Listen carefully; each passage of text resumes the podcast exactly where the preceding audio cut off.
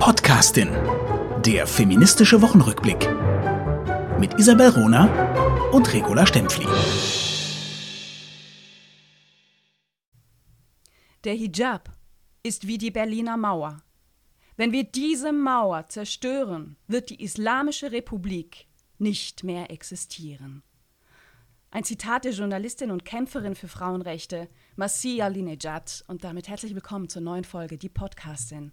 Hallo Herzlich- Regula Stempfli. Herzlich willkommen, Isabel Rohner, und vielen Dank zu diesem wunderbaren Zitat. Du bringst immer die besten Zitate, also nur noch für unsere Hörer und Hörerinnen.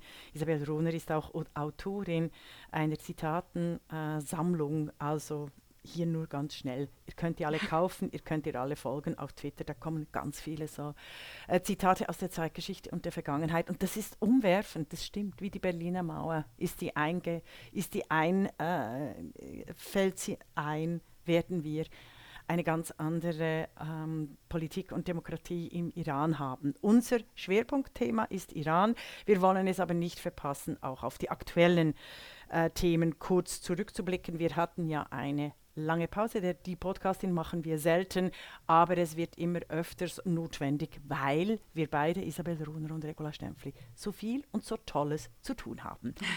Willst du beginnen? Bef genau, bevor wir äh, auf den Iran zu sprechen kommen, da ist ja wahnsinnig viel passiert, passiert immer noch wahnsinnig viel. Einmal ein Rückblick auf andere äh, wichtige Themen, die in den letzten ähm, Wochen passiert sind, in den letzten Tagen passiert sind. Gerne äh, fange ich an. Ähm, der Europarat hat nämlich evaluiert, wie gut Frauen in Deutschland vor Gewalt geschützt sind. Und er spricht von, Zitat, gravierenden Defiziten. Dieses Urteil, was der Europarat hier vorlegt, diese Analyse, die er vorlegt, ist wirklich alarmierend und sollte dazu führen, dass die Bundesregierung in Deutschland dringend einen Schwerpunkt auf Prävention, Gewaltprävention gegen Frauen und den Schutz von Frauen und Mädchen legt. Also dringender Appell an das äh, Familien- und Frauenministerium. Ich kann die Abkürzung immer so schnell und schön sagen, deswegen sage ich es an das BMFSFJ. Ähm, was hat der Europarat konstatiert? Also ein paar Schlaglichter. In Deutschland gibt es nicht ausreichend Schutzräume für Opfer häuslicher Gewalt. Vätern, die gewalttätig gegen ihre Partnerinnen geworden sind, wird von deutschen Gerichten, das sagt der Europarat, ne, alles äh, Analyse des Europarates, zu oft ein Sorgerecht gewährt gegen den Willen der Frauen und gegen den Willen der Kinder. Ähm, was war noch oftmals Täter-Opfer-Umkehr in der deutschen Justiz? Hier, Zitat, würden oftmals negative geschlechtsspezifische Stereotypen nachweisen, nach, nach, nachgewiesen werden können. Bis heute fehlte in Deutschland ein nationaler Aktionsplan zur Prävention häuslicher Gewalt. Es gibt keine äh, bundesweite Koordinierung dieses Themas, obwohl Deutschland vor fünf Jahren die Istanbul-Konvention ratifiziert hat. Aber, und das sagt der Europarat, hm, es passierte nichts. Also strukturell ähm, keinen, kein, kein Schutz, keine Verbesserung des Schutzes für Mädchen und Frauen. Ich finde, ich finde es sehr wichtig. Ich finde aber dies, also nicht aber, ich finde dies sehr wichtig und es braucht nicht nur den Schutz, sondern es braucht auch die Stärke. In einer Quotenregelung in allen öffentlich-rechtlichen Institutionen, Vereinen, Verbänden. Das ist auch wichtig. Die Selbst, das Selbstvertrauen von Frauen wird nämlich nicht einfach durch Schutz äh, garantiert, sondern auch nicht nur durch Schutz, sondern vor allem auch durch Selbstvertrauen, Freiheit und Sichtbarkeit von unabhängigen Frauen, die sich nicht äh, schlagen lassen äh, müssen äh, durch ihre Ehemänner, durch diese Gewalt im Nahraum. Ich denke eben, dass der Diskurs und die ganze Präsenz von Frauen im deutschsprachigen Raum unglaublich geschlechtsspezifisch noch strukturiert ist. Es gibt eine Folge über die großen Denker beispielsweise oder all die Podcasts dieser berühmten äh, Männer, die überall gelobt werden, in den Medien rauf und runter gezählt werden. Das ist unterirdisch und hat selbstverständlich eine Auswirkung auf das Selbstvertrauen, die Möglichkeit von Frauen ähm, auch äh, Kapital zu erwirtschaften, hat alles eine große Auswirkung. Also deshalb, der Schutz ist quasi die, die Maßnahme, wenn die Gewalt schon passiert ist, die, Struktur, die, die strukturelle Gewalt, die muss aber aktiv, der muss aktiv begegnet werden in den öffentlichen Räumen durch Narrative und vor allem im Kulturbereich, der noch und nöcher so unglaublich paternalistisch und patriarchal ist. Es ist umwerfend. Also. Das war ja, mir noch wichtig, das zu sagen. Sehr vielleicht, vielleicht hast du da gerade ein Beispiel, nämlich. Ich habe äh, so viele Beispiele, weil ja, hast zur Nobel, es gibt, ja genau, es gibt zur ja, Nobel nee, Aha, okay. Wollte ich jetzt gar nicht, äh, kann ich aber kann ich auch. Ähm, Podcast, du hast gerade das Stichwort gebracht, ne? Also so viele Männer-Podcasts werden gehypt. Männer, die ja immer nur äh, mit Männern sprechen, beziehungsweise mhm. dann auf Männer verweisen. Das ist nicht nur Podcast-Problem, sondern sieht man in fast sämtlichen Interviews, die wir mit Männern lesen. Ne? Mhm. Ich habe letztens ein Interview gelesen mit einem Comedian, ähm, Maxi Stettenbauer, der explizit auf eine Frau verweist und habe dabei gemerkt, ey, wann habe ich eigentlich das letzte Mal ein Interview mit einem Mann, der in der Öffentlichkeit gelesen, der explizit auf Leistungen von Kolleginnen verweist. Hm. Unglaublich. Naja, aber hast du es mitgekriegt, dass der Bundesfinanzminister Christian Lindner jetzt auch einen Podcast starten wird? Und zwar ein, ein Gesprächspodcast. Wir, wir gehen da in eine sehr bedenkliche Richtung in unserer Politik. Ne? Also sein erster Gesprächspartner war äh, Michel Friedmann. Ähm, ich, ich, finde es, ich finde es wirklich bedenklich. So, das wollte ich dazu sagen. Ah, nee, nee, aber da muss ich natürlich einschränken. Mhm. Äh, als Autorin von Trumpism, ein Phänomen verändert die Welt.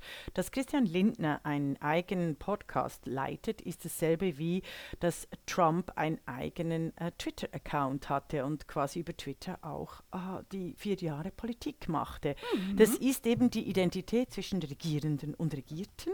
Das heißt, es gibt ein direktes Sprachrohr Rohr äh, quasi vom Führer zum Volk in Anführungszeichen oder von der äh, Diktatur des Proletariats auch zum Volk, auch in Anführungszeichen.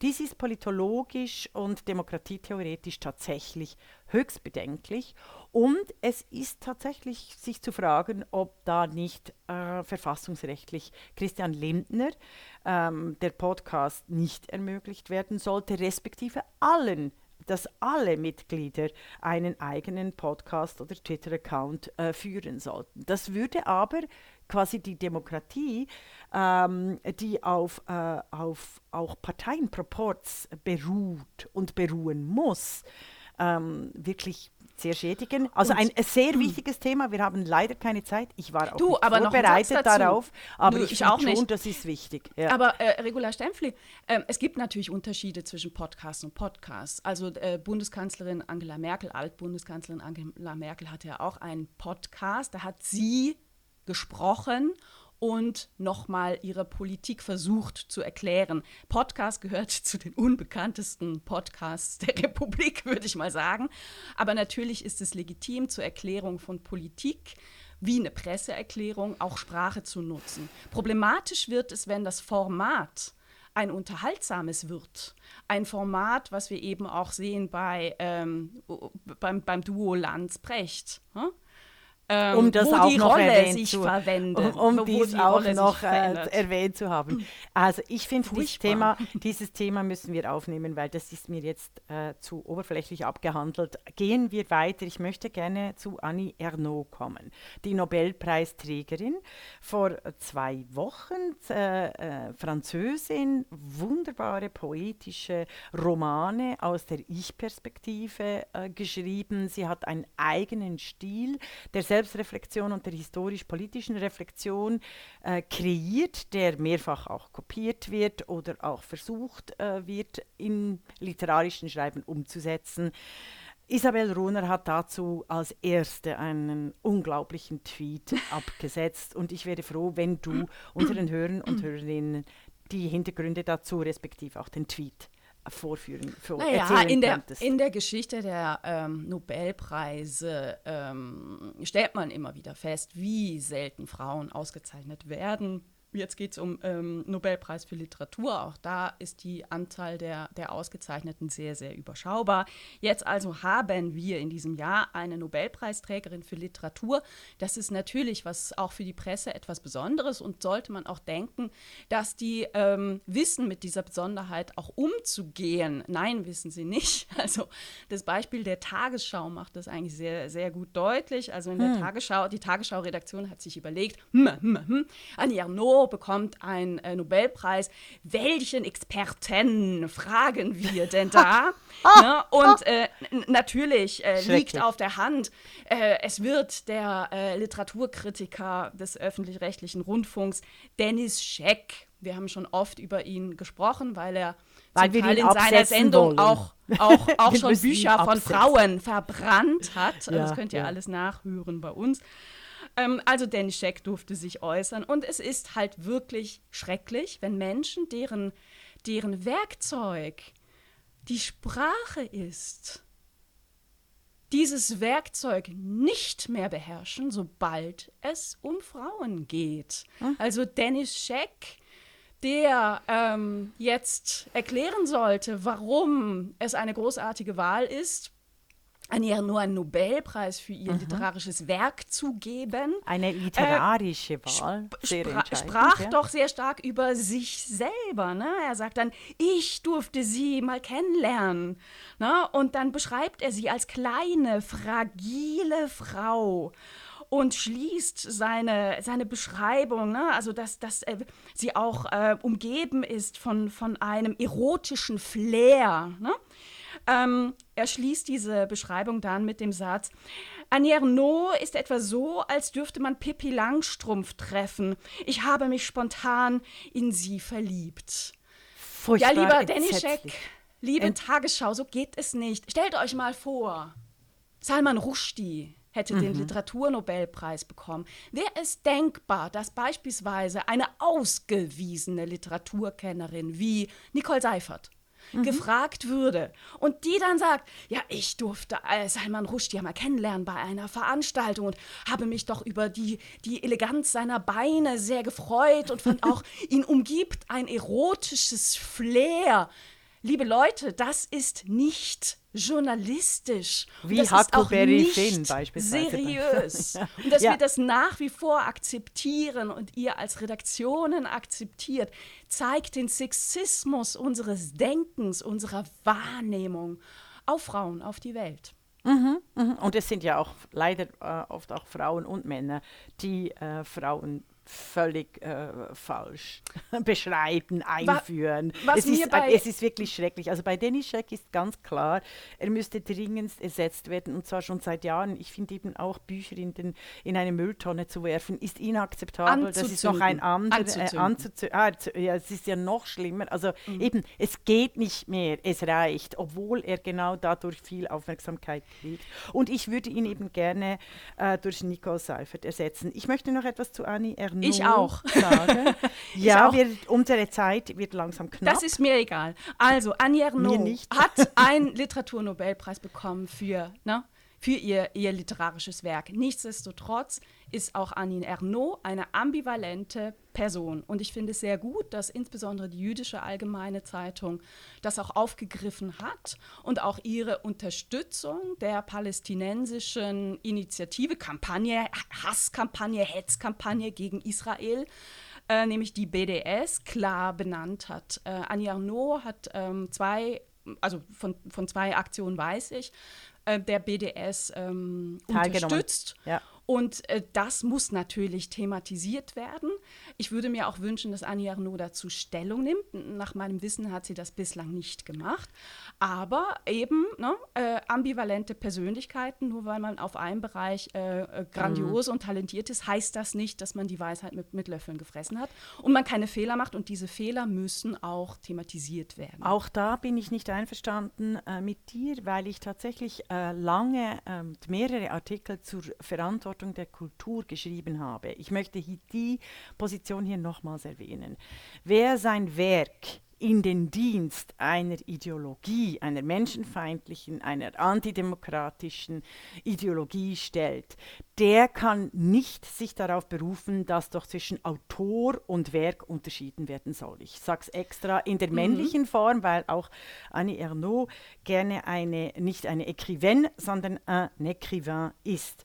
Und deshalb ähm, ist die Boycott, Invest und äh, Sanction äh, Movement gegen die einzig existierende, real existierende Demokratie. Demokratie. im Nahen Osten, die ist nicht einfach ein Fauxpas oder eine Ambivalenz, sondern sie zeigt strukturell einen Islamogauchism in Frankreich, der gerade angesichts der iranischen Situation auch wieder sehr aktuell wird und sehr bewusst ist in allen Verlautbarungen zu islamofaschistischen oder islamistischen äh, Staaten und Bewegungen und Terroranschlägen.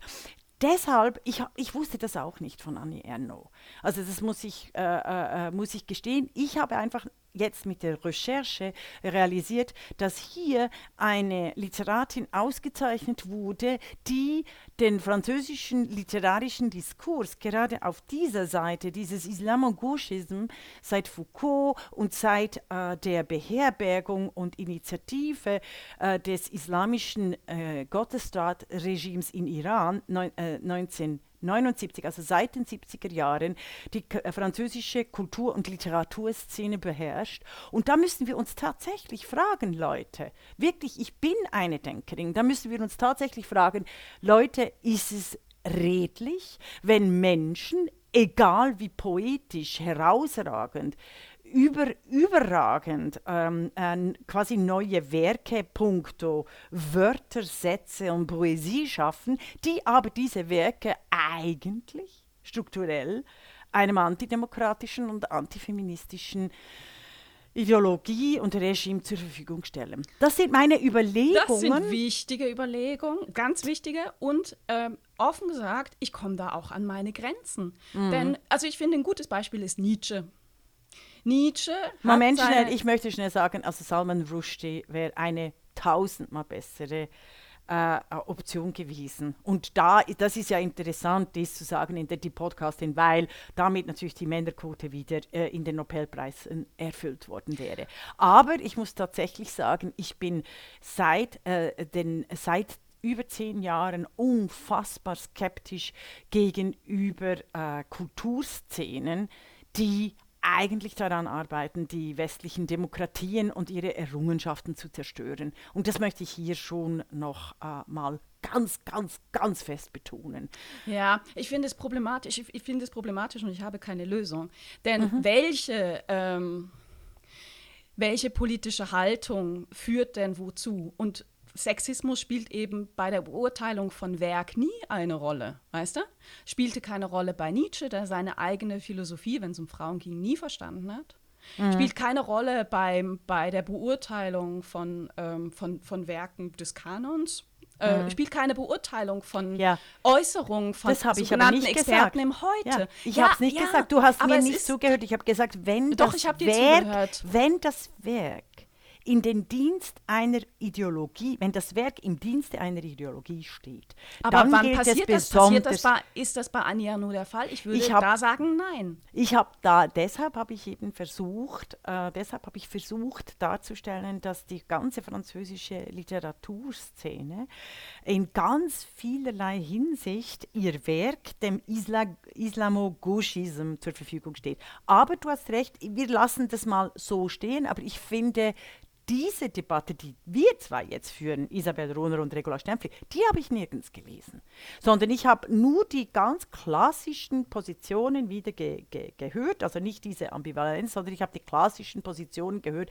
A, ja, Schriftsteller sind halt auch nur Menschen. Und B, wir müssen doch von Autorin und Werk trennen. Und Leute, das ist keine zeitgenössische Position mehr. Genau angesichts des demokratischen und politischen Verständnisses, was es eigentlich heißt, und das habe hab ich natürlich Hannah Arendt auf meiner Schulter, die genau sagt, Kunst ist wie Politik, findet im öffentlichen Raum statt und muss sich auch der politischen Urteilskraft stellen. Also Ja, deshalb bin ich hier sehr du, vehement. ähm, ja. Ich glaube, wir wissen das beide. Ich finde die, ähm, die Kampagne der, der BDS abscheulich und ich finde es besonders krass, wenn Kulturschaffende solche Ja. hetzende Ja, es ist- ähm, Isra Isra äh, Israel Existenz, ja. ja. das Ja, Existenzrecht absprechen wollende Antisemitisch auch. ähm, äh, Kampagnen unterstützen. Mhm. Nichtsdestotrotz, diese Trennung von Werk und Autorin, Autor, ist, ist eben schon eine schwierige Frage. Ne? Mhm. Ich finde- es ich ist extrem schwierig und es ist extrem wir vertiefen komplex. dies nochmals, weil wir könnten da ja natürlich auch noch die Dokumente, die Dokumente aufnehmen, weil dort ist es so offensichtlich, dass du Werk und Autorin nicht trennen kannst oder Autorinnen kollektiv. So, weiter im Text. Ja, aber weißt du, nur noch ein Satz. Was passiert, wenn du, wenn du so eine Haltung, und ich kann, ich habe ja Sympathie dafür, nur der, der Übergang zu, oh, die oder der, von mir aus auch in der Politik, hat mal diesen oder den Fehler gemacht im Privaten und dann ähm, Masche, Rücktritt, ist- das ist Es das ist nicht im Privaten, das ist genau mein Argument. Es ist nicht privat. Wenn Annie Ernaux ihr Werk der letzten 40 Jahre in Stil, im Geiste, in der poetischen Form des Islamogauchism verfasst, hat Aber das hat nichts das? mit Hat einer privaten Haltung Lovely zu tun. Stempfli, hat sie das in Ansatzweise? ihrem Werk? Ansatzweise Oder hat schon. sie das, weil sie Ich berühmt geworden durch ihr Werk eine, Antisemiti eine antisemitische Kampagne unterstützt, was, was total schrecklich ist. Mhm. Ne? Aber es ist, es ist komplexer. Das Gute, das Gute an der Die Podcastin ist, dass wir nie vorbereitet sind, im Sinne von, dass wir nicht wissen, was die andere bringt, äh, dass wir tatsächlich sprechend denken. Das Schlechte daran ist, dass ich merke, wie mein Puls ansteigt. Das ist doch schön. Puls heißt, es ist ein Zeichen von Lebendigkeit. Ja, aber, aber du, also ich bringe dir ein, ein, eine neue kleine Geschichte. Ganz ne? viel lebendig. Also wir haben jetzt wir bringen über- dieses Thema nochmals. Also ich lasse dir da nicht den letzten äh, Satz. Hat Ah. Annie Ernaux dies tatsächlich gemacht? Ich finde, wir lassen dies äh, äh, offen für eine nächste Folge. Das war Bring ein ein ganz, ganz, ganz komplexes Problem. Jetzt kommen wir zu einem ganz, ganz, ganz, ganz einfachen Problem. Und zwar vergebe ich eine goldene Schrumpelgurke an RTL. In, bei RTL, beim Sender RTL, privater Sender in Deutschland, ähm, ist Günther Jauch, der Moderator, seit 1996 auch damit beauftragt, neben ganz, ganz vielen anderen Sendungen, die er gemacht hat, ne, auch den Jahresrückblick zu Wahnsinn. moderieren. Menschen, Wahnsinn. Bilder, Emotionen. Wahnsinn. Jetzt hört Günther Jauch auf nach 26 Jahren. Und Gefühlt in RTL 600 Jahren. Ja. hat bekannt gegeben, wer ihm nachfolgen wird. So. Ich weiß, du hast so Ratespiele, ne? Darum lass ich sein. Wobei es mich sehr interessieren würde. Ich habe doch keine Ahnung in der würdest. deutschen So. RTL-Unterhaltungsszene. Also bitte. Also, listen. Jauch ist Jahrgang 1956. Jetzt also ein Nach eine Nachfolge für ihn. Mhm. Wer wäre da besser geeignet als jemand Junges, Dynamisches, wie Thomas Gottschalk, Jahrgang 1950. Er ist You must be 72 kidding. Jahre alt. Es wird noch schlimmer, es wird noch schlimmer. So. Also Thomas. Gottschalk, der ältere Bruder von Günther Jauch, ähm, folgt ihm also nach. In gewissen Medien, da muss ich ehrlich gesagt sehr lachen, obwohl es, es ist. Es ist ja schrecklich, ne, dieses Beispiel, weil es so viele Probleme an, an, an, anspricht. Aber ich musste laut lachen. In einem Medienbericht stand da ganz ernsthaft, er tritt in seine Fußstapfen. Sprache ist ein Werkzeug, liebe Journalistinnen und Journalisten. Ja gut, also Thomas Gottschalk, Jahrgang 1950, macht diese Sendung zukünftig nicht alleine. Er kriegt einen Sidekick. Ah, also hoffentlich Michelle Kunziker, oder wirst du da auch wieder böse? Hallo? Noch Der- viel böser, es ist viel böser. Oh Gott, weißt du, Regula Stempfli, du, du, da sieht man schon, ne? du, du denkst in, der kriegt dann, der kriegt dann eine junge Frau ja, an klar, seine Seite. ja. Nein. Weil das Nein. ist die alt, das ist die normale Kombination. Alter Mann mit junger Frau und dann meint man, äh, man hätte den Feminismus neu erfunden. Haha. Ja, nein, nein, Also- die, die neue, hippe äh, Ja. Art, Medien zu gestalten, Fernsehen zu machen, ist, alter Mann bekommt einen alten Mann als Sidekick. Also er wird das, Das zukünftig machen mit Karl Theodor zu Gutenberg. Oh, das ist also- noch ein, ein tief. Ein tiefer Ehemaliger. Verteidigungsminister in Aber jetzt haben wir diesen zwei Herren schon so viel äh, und Nein, jetzt RTL musst du hören. Plus Nein, nein, zwei du musst so jetzt hören. viel Regula- Aufmerksamkeit gegeben. Regula, Okay. listen. So, die offizielle Begründung von RTL heißt, die beiden, also Thomas Gottschalk und Karl Theodor zu Gutenberg, die beiden stehen, Zitat, für die große thematische Bandbreite der Sendung von Unterhaltung über Gesellschaft bis zu Weltpolitik. Liebes Team von RTL, Frauen gehören offensichtlich nicht zu dieser Bandbreite. Dafür Ja. goldene Schrumpelgurke und ich, ich verspreche euch, ich werde eure Sendung nicht schauen. Ja, also ähm, sehr gut. Ich habe noch, ja, also ich, da gibt es eigentlich nicht mehr zu sagen, als du schon wunderbar gesagt hast. Ich bringe wieder eine Hannah Arendt Lecture, aber leider nicht ganz lange, nur ganz kurz. Tomatensuppe gegen Sonnenblumen. Ökoaktivistinnen haben offensichtlich, das ist heute durch den Ticker gelaufen, die Sonnenblumen von Van Gogh in London, äh, ich glaube ich National Gallery oder ich weiß nicht, äh, attackiert. Yes, National Gallery. Wie ich jetzt erfahren habe, da sind wir immer nur der Stand der Aufnahme am Mittag, Sonntag, äh, Samstag, 15. Oktober, äh, handelt es sich um einen orchestrierten Einsatz durch das Museum selber. Also es ist so, die Ökoaktivistinnen haben Tomatensuppe gegen die, das äh, äh, wertvolle Bild, Sonnenblumen. Es ist übrigens unfassbar schön. Also ich sehe, ich habe den Van Gogh im Original im Kunsthaus gesehen, in der Bürle äh, und ich bin wirklich immer zu Tränen gerührt. Also ich es ist wahnsinnig erschütternd, die Aura die, der Originalbilder. Ähm, glücklicherweise wurde das Bild nicht äh, verletzt. Äh, aber offensichtlich war das eine Kunst-Polit-Aktion mit den T-Shirts Just Stop Oil. Und sie schreien nach ihrer Attacke auf das berühmte Gemälde Sonnenblumen, ist Kunst mehr wert als Leben. Im Netz ist natürlich die Unterstützung dieser zwei Ökoaktivistinnen wahnsinnig groß, vor allem auch auf Kulturseiten, die finden das extrem geil und es zeigt alles und bla bla bla. Ich finde das abscheulich, entsetzlich, furchtbar, weil ich eben äh, denke, Leute, habt ihr nichts Besseres zu tun, als die öffentlichen Räume in Demokratien zu attackieren? Seid ihr so verdammt feige, dass ihr nicht wie äh, äh, wir früher als Ökoaktivistinnen uns an Bäume gekettet haben? Äh, äh, Menschenketten vor AKWs gebildet haben, äh, also wirklich mit unserem Leib und Leben äh, eingestanden sind für, ökologische, für eine ökologische Transformation und kläglich, grässlich, furchtbar gescheitert sind daran. Aber also ich finde diese Aufmerksamkeitsökonomie für die sozialen Medien als Kunsthappening äh, dermaßen äh, den öffentlichen Raum in Demokratien zu attackieren, das finde ich, wirklich jenseits. Also ganz, es ist jenseits. ganz Es hat mich, es hat mich Hat mich total wütend an die Buddha gemacht. und es hat mich an die Sprengung was Ja. der Buddha-Statuen durch den IS-Staat. Ich finde Attacken auf die Kultur oder ähm, äh, äh, auf, auf Denkmäler, die sind ganz, die sehen ganz anders aus. Wir haben hier schon mal über die Starmäler von Isabel Ruhner, der Begriff entwickelt, äh, geredet. Also diese Denkmalkultur, die paternalistisch-patriarchal alle Frauen äh, diverse missachtet, die eigentlich die demokratische Geschichte geformt haben.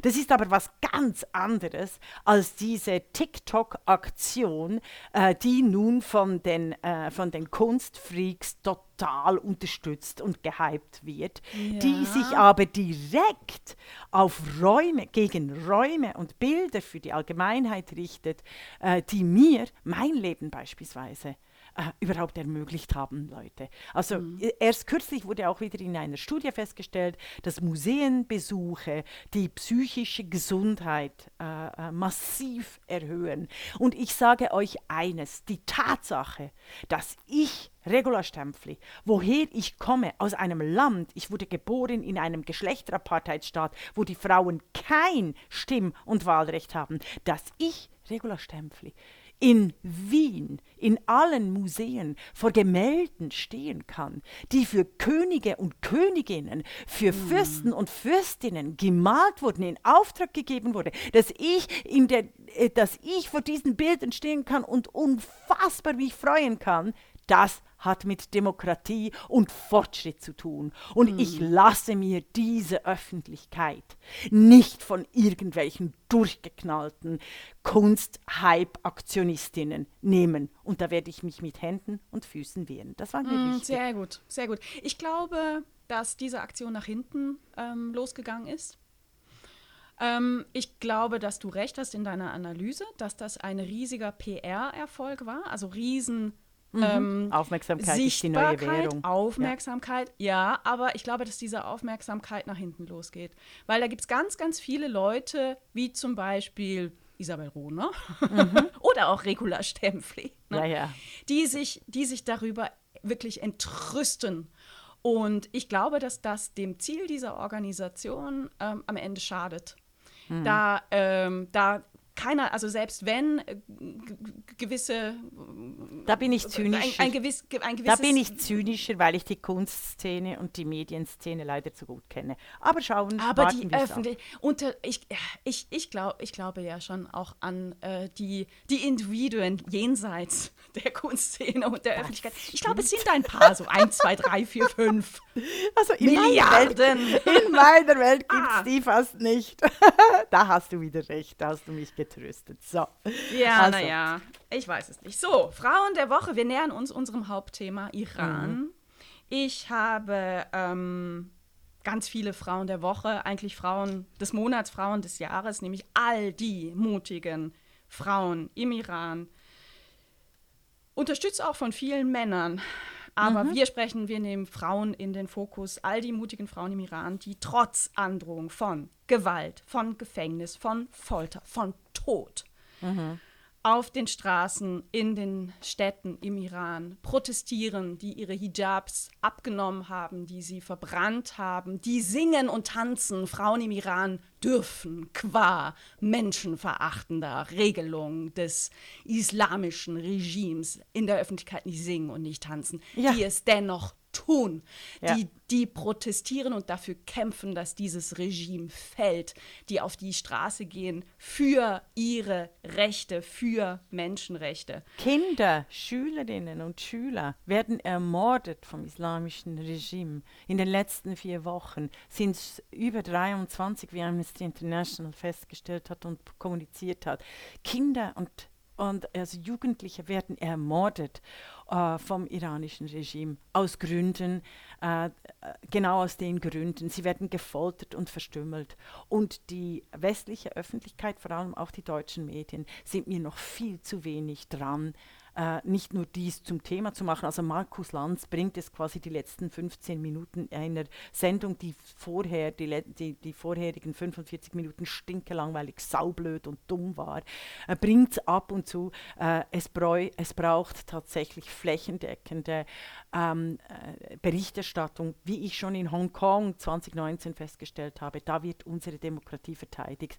Sorry Leute, in Iran wird, werden die, gleich, die, die gleichen Rechte für Frauen äh, verteidigt. Und wir Frau. müssen alle Unterstützung, alle Unterstützung. Und äh, das ist eben Aufmerksamkeit medial. Das geht auch darum, die Regierungen dazu zu bringen, wie Kanada zu reagieren, hm. nämlich die, die, das iranische Regime mit massiven Sanktionen zu belegen. Die wirken tatsächlich, vor allem auch in der Schweiz. Wir sind da dran und wir brauchen da Hilfe von unseren Hörern und Hörerinnen. Also unbedingt, Iran wird darf diesmal nicht scheitern. Wirklich. Frau, Leben, Freiheit, das ist der Slogan dieser mhm. Revolution. Ne? Ja. Am Anfang waren es Proteste, jetzt ist Frau, es eine Leben, Freiheit. Revolution. Ja. Ähm, ich möchte gerne auch einmal darauf hinweisen, wie die Situation der Frauen im Iran ist. Denn auch mhm. da, ähm, also ich fand, Wird die Medienberichterstattung war am Anfang ganz, ganz zurückhaltend. Also ja, erschreckend. Wir haben also wir haben Teil nur, aufgrund dank, von Protesten von auch von uns. Von uns, also nur dank uns hat überhaupt der schweizerische der schweizerische Rundfunk über die Ermordung von Mascha Amini äh, äh, berichtet und das ist dokumentiert. Wir haben wirklich tagelang, äh, äh tagelang SRF äh, bombardiert quasi mit Tweets, um zu sagen, was ist los? Weshalb ist euch dieses Thema nicht wert? Und dann haben sie Texte gebracht, die quasi die Verschleierung und das islamische Regime äh, verteidigen und wie Propaganda, wie Propaganda Pressetexte von Iran geschrieben gezeigt haben. Also ich habe ein Zitat ein mitgebracht, der, der, was Gerne. das nochmal gut äh, unterstreicht. Also SRF ähm, im, im September, also als die, die Proteste, mhm. ich sage jetzt bewusst Proteste, damals losgegangen sind, hat SRF einen Artikel veröffentlicht, Zitat, Kleidervorschrift missachtet. Ja. Tod der 22-Jährigen führt zu Protesten. Mhm. Liebe Leute, hier wird dem Opfer die Schuld gegeben, ne? mhm. weil sie Kleidervorschriften hätte, hätte sie ja nicht machen müssen. Ne? Jetzt mhm. ist sie tot. Dann mhm. wird von Tod gesprochen statt von Ermordung. Mhm. Hochgradig schwierig. SZ nicht viel besser. Die, die SZ sprach von, Zitat, Kopftuchunruhen im Iran. Ja, so, ich sag euch jetzt mal, worum ja. es äh, für die Frauen im Iran geht. Mhm. Also ähm, Frauen und Mädchen sind ab dem Alter von neun Jahren verpflichtet, ein Hijab zu tragen. Das Heiratsalter übrigens für Mädchen im Iran liegt bei 13 Jahren. Boah. Frauen dürfen ohne die Zustimmung ihres Ehemannes nicht arbeiten. Ja, das kennen wir doch von irgendwoher. Ja. Ne? Frauen dürfen keine Auslandsreisen unternehmen ohne die Zustimmung ihres Ehemannes oder Vaters. Ne? Heißt immer Ehemann oder Vater, jedenfalls männlicher Vormund. Äh, mhm. ähm, Frauen dürfen nicht singen und tanzen. Frauen, die Stimme von Frauen hat vor Gericht nicht dieselbe Aussagekraft wie die von Männern. Eine Frau zählt nur halb so viel mhm. wie die Aussage eines Mannes. Es gibt ähm, auch Gerichte, die Frauen überhaupt nicht zulassen als Zeugin vor Gericht. Sie haben auch zu, keinen Zugang zum, zum Richteramt. Mhm. Ehemänner haben ähm, das Recht ähm, auf sexuelle Verfügbarkeit. Mhm. Also das Vergewaltigung. Heißt, Sie haben ein Recht es auf existiert keine Vergewaltigung in der Ehe im Iran. Äh, Gewalt an Ehefrauen ist äh, völlig legitim, wenn sie, Zitat, ungehorsam wenn mhm. die Frauen ungehorsam waren. Was ungehorsam ist, entscheidet dann eben der Besitzer. Ne? So mhm. krass muss man es auch einfach sagen. Scheidung, ähm, die Möglichkeit, sich scheiden zu lassen, gibt es für Frauen nicht im Iran, die gibt es nur für Männer. Homosexualität ist illegal im Iran. Lesben müssen sich verstecken. Gerade ähm, fürchten zwei lesbische Frauen akut um ihr Leben, weil, äh, weil die Todesstrafe ausgesprochen wurde. Überhaupt die Todesstrafe im Iran ähm, am häufigsten äh, ausgesprochen und auch mhm. vollzogen mhm. und natürlich absolut und völlig, völlig willkürlich. Mhm. Ohne Zustimmung eines Mannes, also eines Vormundes, ähm, bekommen Frauen keinen Pass. Das heißt, sie können auch nicht selber ähm, darüber entscheiden, wo sie sich aufhalten ja. wollen. Ja. ja. die Sittenpolizei, ne, die, die trabt da rum und Frauen sind und Frauen und Mädchen sind ihnen völlig ausgeliefert. Das hat auch Massa Amini ähm, das Leben gekostet, ne? weil natürlich die Sittenpolizei entscheidet. Ne? Wen was, was sie totprügeln. Wen sie genau. tot, totprügeln. Ja. Und es ist so, dass der Iran eben deshalb dieses Islamo, äh, äh Islamogush ist äh, von Frankreich aus und auch der EU. Heute hat Gilda Sahebi, die ein wunderbares Buch geschrieben hat, Die Freiheit ist weiblich in Iran. Ähm, Gilda Sahebi, die auch im, bei Markus Lanz äh, äh enorm gut äh, gesprochen hat. Ich werde es wieder verlinken. Äh, twittert äh, heute am 15. Oktober. Vor vier Wochen wurde Gina Amini begraben. Was wir heute wissen, ein Regime kann Frauen an den Haaren durch Straßen zerren, foltern, vergewaltigen und töten.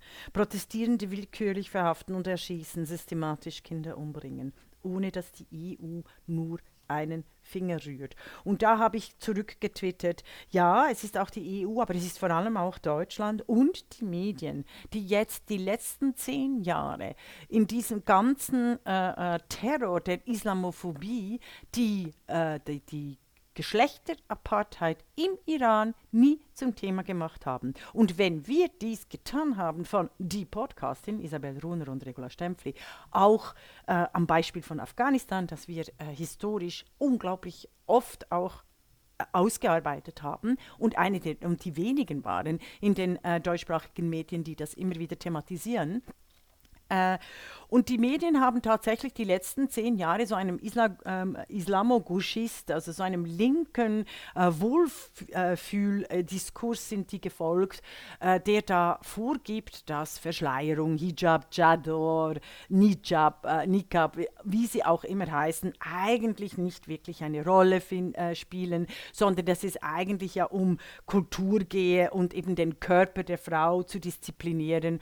Und äh, Gilda Saibi hat ganz klar gesagt, nein, ist, die, der, der Chador ist eben gerade nicht Kultur. Um am anderen Gespräch, das wir vorhin hatten, anzuknüpfen, es ist eben 150-prozentige Politik. Und es ist die DNA des Regimes, Geschlechterapartheid ist die DNA des Regimes, ist übrigens die DNA aller islamistischen Regimes. Und genau diese Klartext, diese Urteilskraft habe ich in den letzten zehn Jahren, eigentlich in den 20, letzten 20 Jahren, äh, äh, seit äh, 9-11 äh, immer wieder vermisst und immer mehr vermisst in den Medien. Und auch heutzutage kommt in den letzten zwei, drei Wochen kommen diese äh, äh, verirrten Foucault- und Butler-Anhänger äh, wieder äh, hervor und meinen immer, ah, also Leute, wir müssen also ganz klar sein. Also im Iran ist es, der Chador ein Unterdrückungsmittel, im Westen ist natürlich der, der, der Chador ein Befreiungsmittel. Und da muss ich einfach, da kann ich schreien, da kann ich aber tatsächlich so viele Bibliotheken hinzufügen und möchte eigentlich auch eine Strafnorm jetzt endlich dazu, so wie wir es in der Schweiz haben. Wir haben mhm. nämlich tatsächlich ein Burka-Verbot und an das halten sie sich, halten sich die Medien nicht, indem sie ständig, auch äh, äh schweizerisches äh, Rundfunkfernsehen, äh, ständig irgendwelche Sendungen mit Hijab oder äh, äh, den Chador mit Perlenkette vergleichen. Und das ist eine antidemokratische Propaganda pur. Mhm. Und das muss auch als solche benannt werden. Mhm. Du hast ähm, Gilda Sahebi genannt. Mhm. vielen Dank dafür. Mir ist es wichtig, noch noch ein paar weitere äh, Journalistinnen zu nennen, denn die Debatte, die jetzt langsam die, die sozialen Medien verlässt und auch langsam vom Fernsehen, äh, von, von, von den oder, und Print aufgenommen wird, das haben wir engagierten Journalistinnen zu verdanken, wie Gilda Sahebi. Allen voran aber Nathalie Amiri. Also mhm. wie würde unsere deutschsprachige Berichterstattung, das gilt auch für die Schweiz, ne? Insbesondere für Deutschland, aber eben auch für die Schweiz aussehen, gäbe es nicht Nathalie Amiri, die mhm. wirklich überall ähm, äh, versucht präsent zu sein, als Expertin befragt zu werden, das auch in, in vielen Fällen geschafft hat, immer wieder berichtet, immer wieder auch Foto- und Filmmaterial über ihre sozialen Medienkanäle äh, veröffentlicht und verbreitet. Also mhm. un, unfassbar tolle Arbeit, wichtige Arbeit, die, die Nathalie Amiri leistet. Unbedingt. Auch Isabel Shayani ähm, möchte ich nennen. Mhm. Ich möchte für, für den Iran Nilufar Hamedi nennen. Mhm. Das ist die Journalistin, die überhaupt als erste berichtet hat ähm, über die Ermordung von Massa Amini die dafür natürlich direkt ins Gefängnis gewandert ist. Ähm, und ich möchte auch noch zwei weitere nennen. Ähm, das ist einmal für Österreich vor allem Shura Hashemi und mhm. äh, in der Schweiz ähm, eine wichtige Stimme ist Saida Keller Messali.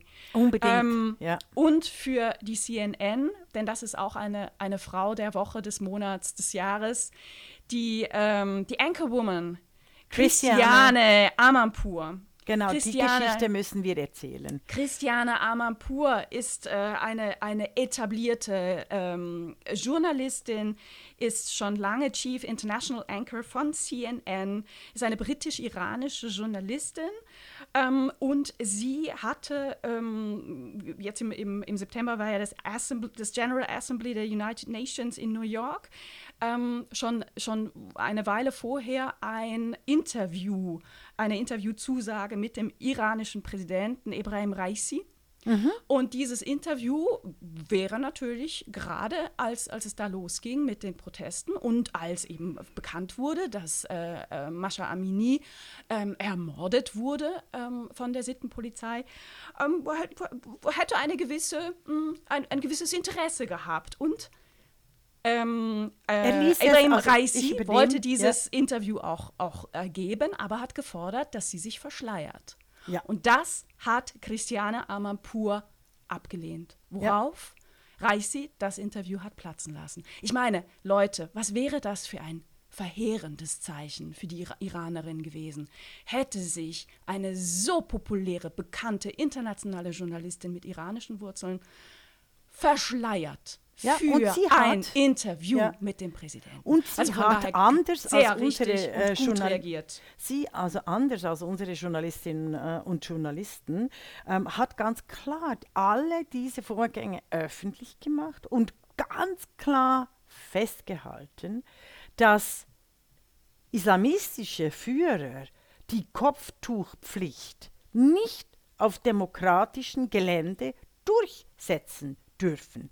Sie dürften dies auch nicht in ihren Staaten aufgrund der Geschlechterapartheit, hat sie gemeint. Aber jetzt in den Demokratien auch noch die Kopftuchpflicht durchsetzen zu wollen, das ist doch der Hammer. Ich fand das großartig. Das Definitiv Christiane Amanpour. Eben deshalb, I love the States. Ich sag's, ich sag's immer wieder. Also gäbe es die, geben es die USA und Großbritannien nicht, ich würde mich wirklich unfassbar alleine fühlen, wenn mhm. es um die islamistische äh, Eroberung äh, der mhm. westlichen Demokratien gilt, weil die vor, die, die, die Speerspitzen äh, dieser Bewegung sind leider sehr oft in Kultur und Medien vorhanden, die keine Urteilskraft mehr ausüben gegenüber einem altlinken, totalitären Denken, das noch aus den 60er und 70er Jahren geprägt ist und, au und ausnehmend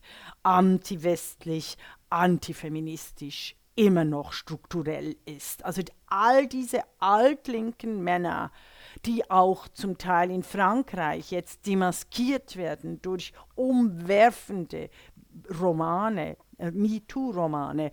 Also die sind einfach teilweise immer noch am Drücker in den, in den demokratischen mhm. Medien und die schaden uns massiv. Mhm. Ein Gedanke noch dazu. Mhm. Ähm, Masih Alinejad, wir haben sie am Anfang zitiert, der Folge, hat, äh, also wir, wir folgen, wir, wir, empfehlen euch wirklich allen, folgt ähm, Masih Alinejad in mhm. den sozialen Medien, eine unglaublich kluge ähm, Akteurin, mhm. ähm, hat auch thematisiert, wie problematisch es ist, dass so viele westliche ähm, Politikerinnen ähm, Schleier tragen, beispielsweise wenn sie darauf aufmerksam machen wollen, dass äh, Gewalt gegen Muslime in ihren Ländern mhm. geschieht. Genannt wurde da die neuseeländische ähm, Präsidentin. Premierministerin. Aber Premier, Premierministerin, mhm. danke.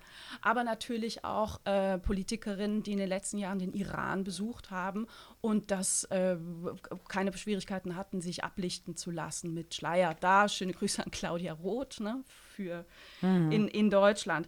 Ähm, es ist schon auffallend, also wenn gerade in, in, bei uns in Europa ähm, thematisiert wird, wie wichtig es ist, dass eben die Entscheidung, einen Schleier zu tragen, freiwillig geschehen soll, ne, soll ja. ähm, dass, dass, kein, dass, die, dass das große Schweigen herrscht von den ähm, Verbänden ähm, der Musliminnen und Muslime und niemand auf die Idee gekommen ist, gut, wir tragen den Schleier alle äh, äh, freiwillig in Berlin. Trotzdem treffen wir uns jetzt vor dem Brandenburger Tor und nehmen den jetzt alle mal ab, einfach als Zeichen der Solidarität mit den Frauen im Iran. So etwas würde ich mir durchaus wünschen, ist aber tatsächlich undenkbar, weil, mhm. weil hier schon auch mit zweierlei Maß gemessen wird. Ne? Mhm. Oder ich denke an Alexander äh, van der Bellen, äh, österreichischer Bundespräsident, der vor ein paar Jahren aufgerufen hat oder gesagt hat, ja, es wird Zeit, dass sich, oder äh, es kommt der Tag, ich weiß jetzt nicht ganz, ganz wortwörtlich, wo, wo sich alle Frauen in Österreich verschleiern sollten aus Solidarität mit den Musliminnen, wo er nicht drauf gekommen ist, so etwas von Männern zu fordern oder jetzt eben in dieser Situation auch zu sagen, liebe Muslimin, die ihr euch verschleiert, zeigt äh, ein, ein, Zeichen der Solidarität mit dem Islam, äh, mit, mit dem Iran und, und äh, macht so eine Aktion. Sowas hört man eben dann mhm. nicht. Also so ganz freiwillig scheint das alles nicht zu sein. Also die, die ganze Beliebigkeitsstruktur äh, der Vergleiche, gerade von, von der Bällen, was du jetzt erwähnt hast, das ist unterirdisch dumm, unterirdisch mhm. antidemokratisch und unterirdisch äh, intellektuell intellektuell, das ist eine große Beleidigung, weil da möchte ich wieder äh, Hannah Arendt zitieren. Es geht den Ideologen immer darum, mittels Narrativen einen permanenten Sieg auf Kosten der Wahrheit und Wirklichkeit zu finden. Es steht die Gesch Existenz der Geschichte durch Storytelling, das habe ich jetzt ergänzt, mhm. und der mhm. menschlichen Erfahrung auf dem Spiel. Und es geht darum, die Wahrheit nicht einfach als Meinung zu beweisen, weil somit nichts erklärt wird. Und wer, wer äh, äh, eben die Verschleierung mit dem Hakenkreuz unter den Nationalsozialisten vergleicht, der sollte einfach nicht nur eines Besseren belehrt werden, sondern der sollte eigentlich aufgrund des, der äh, Holocaust-Verneinung angeklagt Du meinst werden. mit dem Judenstern, nicht mit, mit dem, dem Judenstern. Entschuldigung, ja, okay. Entschuldigung, ja, mit dem Judenstern. Das war der Test, ob ich dir zuhöre. Ne?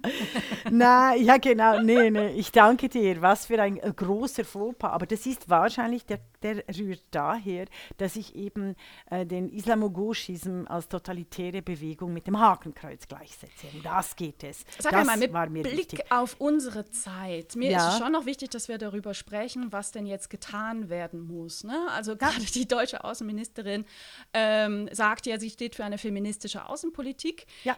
Mit Blick auf den Iran würde ich jetzt sagen, äh, mir ist egal, wie du es nennst, aber tu etwas. Also ja. ich weiß nicht, ob der, der äh, kanadische ähm, Premier Trudeau äh, seine Politik feministisch nennt, ist mir ehrlich gesagt egal, aber er hat sofort gehandelt und genau. er hat sofort Sanktionen erlassen gegen ja. den Iran. Übrigens, die bestehen, Ja, die bestehen ja und nur unter Joe Biden wurde ja das, Atomkra äh, das Atomabkommen Entschuldigung, äh, wieder äh, aufgewärmt mit dem Iran, wo, wogegen ich von Anfang an war. Also das war die einzige Entscheidung von äh, Trump äh, neben dem, dem Freihandel aufheben, die ich sehr richtig fand. Ähm, eben, es, die Sanktionen sind sehr umfassend von Kanada und die wirken vor allem auch auf die Konten. Es gibt äh, eine, eine Liste von Einreisesperren der islamistischen Elite, die 10.000 Leute. 10.000 10 Leute, ja genau, die sich natürlich millionen- und milliardenmäßig beteiligen äh, bedient und bereichert an, an äh, der äh, Folterung und der Geschlechterapartheit äh, dieses Systems. Und da denke ich, da wird wahrscheinlich werden auch unglaublich viele Konten in der Schweiz sein. Auch hier sofort ein Handeln, ein internationales Handeln ist gefordert, ähnlich wie im Ukraine-Krieg, weil es geht tatsächlich um die Vernichtung äh, vor unser aller Augen von äh, Menschen in einem totalitären System, das eben Geschlechterapartheid, das schon längst hätte gestürzt werden sollen und übrigens auch dem Finanzierer äh, des äh, Terrorismus, des islamistischen Terrorismus weltweit. Und endlich, ich sage euch, äh, Leute, ich bin so froh, endlich ähm, haben weil es die Frauen selber sind im Iran, die ihre äh, äh, Verschleierung verbrennen und die Mädchen, die von hinten sich fotografieren lassen und, und singen und tanzen und, und, und wirklich ihr Leben opfern äh, äh für die Aufhebung des Geschlechterapartheidsstaates. Endlich können wir darüber offen berichten, ohne sofort von irgendwelchen Islamogushis belehrt zu werden. Wir seien eigentlich im, im, im Kern islamophob. Wenn es es um den Fortschritt der universellen Gleichheit und Gleichberechtigung der westlichen Demokratien geht. Ich glaube, wir brauchen das wieder, dass wir uns bewusst sind, wie wichtig diese, dieser Schutz und diese Weiterführung der westlichen Demokratien sind. Und im Übrigen fordern wir die Abschaffung der Männerquote. Das war die Podcastin der feministische Wochenrückblick mit Isabel Rona und Regula Stempfli.